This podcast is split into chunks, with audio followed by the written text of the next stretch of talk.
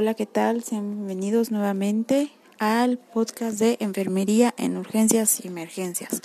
específicamente vamos a hablar de temas de trauma y en esta ocasión vamos a hablar el tema de shock hipovolémico. Y para comenzar diremos brevemente qué es shock y este ocurre cuando no hay suficiente suministración de sangre y oxígeno a los organismos o tejidos. Y iremos ahorita a lo que es shock hipovolémico. Eh, esta es una afección potencialmente mortal cuando el cuerpo no recibe flujo de sangre suficiente. Eh, es una hiperperfusión tisular incapaz de satisfacer las necesidades del organismo y como tal es la pérdida de volumen, ya sea de plasma, glóbulos rojos o líquido corporal. Eh, se caracteriza por la disminución de volumen sanguíneo y se asocia con llenado insuficiente del compartimiento vascular. Se produce cuando se pierde entre el 15 y el 20% de volumen sanguíneo. Este puede presentarse por hemorragia interna o externa o también puede presentarse en casos de deshidratación, este ya sea por vómito, diarrea, transpiración excesiva o falta de ingesta. Eh, en la hemorragia vamos a tener que es pérdida de glóbulos rojos. En el caso de quemaduras graves vamos a tener que es pérdida de plasma. Y en, en caso de, de deshidratación vamos a tener que es líquido gastrointestinal perdido por vómito o diarrea y este líquido se encuentra extracelular. Se dice que se puede eliminar el 10% del total de la sangre sin tener cambios en el volumen por minuto cardíaco ni, ni va a tener tampoco afectaciones en la presión arterial. Esto con un 10%. Ahora, que si ya aumenta un poco más la pérdida que va de entre el 10 y el 25, entonces eh, ahí sí se va a disminuir el minuto por volumen cardíaco, pero la presión arterial se va a mantener gracias a que va, va a aumentar la frecuencia cardíaca y la vasoconstricción este, va a aparecer. Y estas son medidas que adopta el sistema nervioso simpático. Bueno, y las medidas que adopta el sistema nervioso simpático están destinadas a mantener un volumen cardíaco y la tensión arterial estos son cambios anatómicos, funcionales y hormonales que intentan normalizar el gasto cardíaco, o sea, aumentar la frecuencia cardíaca, y son mecanismos compensatorios.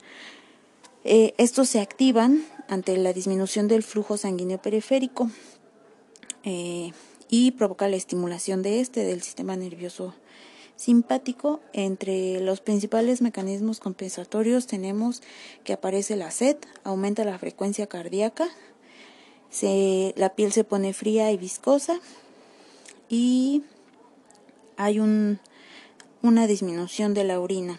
Estos son síntomas tempranos.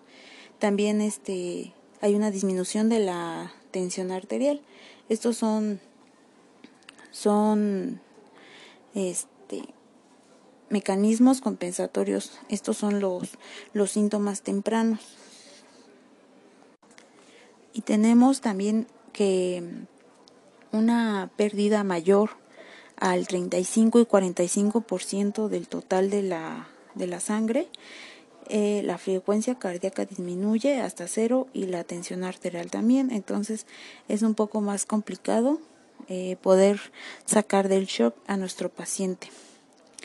Tenemos que las características principales del shock hipovolémico es la hipotensión arterial, la hipoperfusión tisular y esta es, es una progresiva disfunción orgánica, es a lo que nos va a llevar. Los signos y síntomas va a ser piel fría, sudorosa, pálida, signo de pliegue, el riñón va a dejar de filtrar y por eso va a provocar una oliguria, va a haber resequedad de mucosas y este y va a haber un, un, un llenado capilar mayor a 25 segundos. La, el shock hipovolémico se divide en cuatro fases. Como la primera fase la vamos a llamar la inicial y esta disminuye la circulación pero no provoca efectos graves. En la segunda fase se va a llamar la compensadora y es lo que ahorita comentábamos que ahí va a aparecer los mecanismos compensadores y estos van a ayudar a mantener la tensión arterial para prevenir un daño en la célula. El tercer, eh, la tercera fase ya va a ser progresivo o shock descompensado. Aquí la tensión arterial ya se va a ver alterada y también el flujo sanguíneo cardíaco y el flujo sanguíneo cerebral. El, líquido va a, va a abandonar los capilares y bueno, este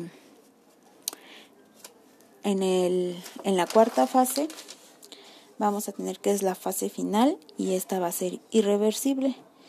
Y la eh, cuando se lleguen a estabilizar los signos vitales, esto ya no va a evitar que haya una muerte del paciente. Bueno, eh, las manifestaciones de los signos y de los síntomas, esto va a depender en qué fase se encuentre. Y bueno, como tratamiento, este bueno, como tratamiento vamos a intentar corregir o controlar la causa de, del sangrado, mejorar la para este poder mejorar la, la perfusión del tejido. Por lo general, si persiste la pérdida de sangre, lo que vamos a hacer es vamos a colocar al paciente en la posición de cúbito dorsal con las piernas elevadas para aumentar al máximo el flujo hacia el cerebro y haya un menor daño. Cuando hay síntomas de hipoxemia, lo que vamos a hacer vamos, es que vamos a administrar oxígeno.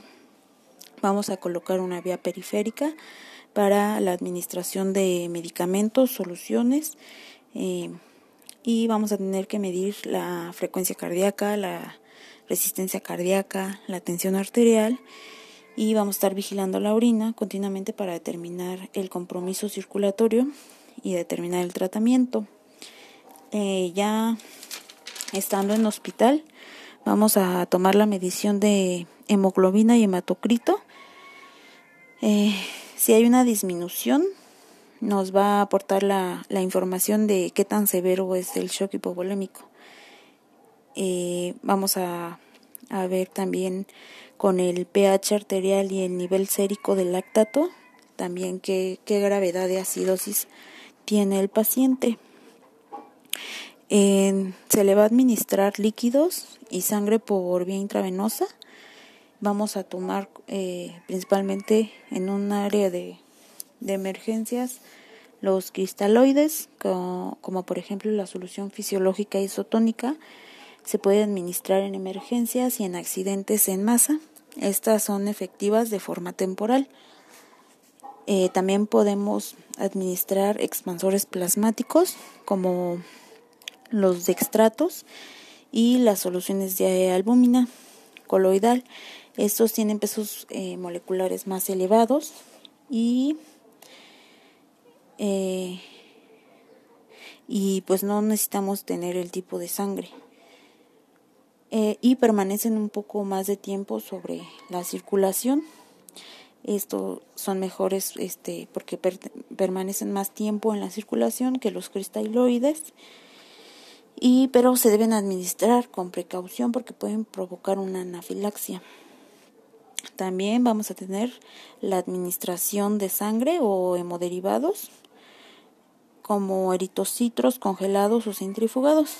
Esto va a depender de, la lectura de los niveles de hematocrito o de los hallazgos hemodinámicos que, que encontramos en el paciente.